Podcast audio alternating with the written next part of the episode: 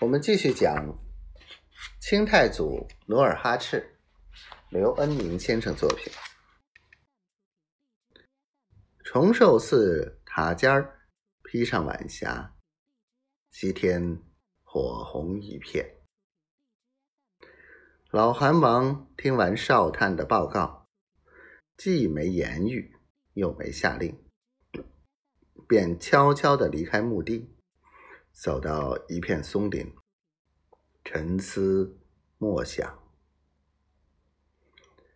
来自铁岭的明军，究竟是援军，还是游勇？是偷袭，还是掉头的蚂蚱？铁岭是明朝沈阳北部重要城堡。今年四月。明廷派李成梁第三子李如珍为辽东总兵官。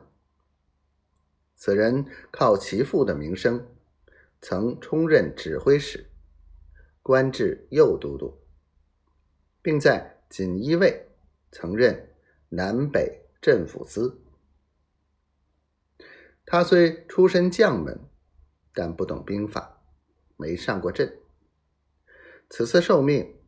他借父兄权势，又以锦衣卫近臣自诩，未及出关，就遣使与都督评是非、论高低，闹得朝议哗然。他到辽东后，失宠的杨镐以其祖籍为铁岭人，就派他守铁岭。可是李如珍到任不久，得悉萨尔浒败北，已觉铁岭岌岌可危，于是串通杨镐，屯驻沈阳。铁岭仅派参将丁弼领兵把守。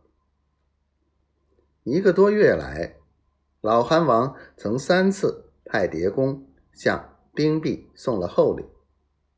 探知丁参将与李如珍有隙。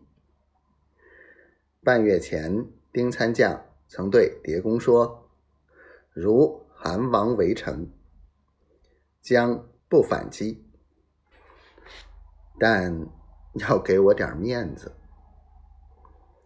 老韩王想到这里，回身对围上来的贝勒大臣说：“铁岭的三千人。”可能是做做样子不会入城。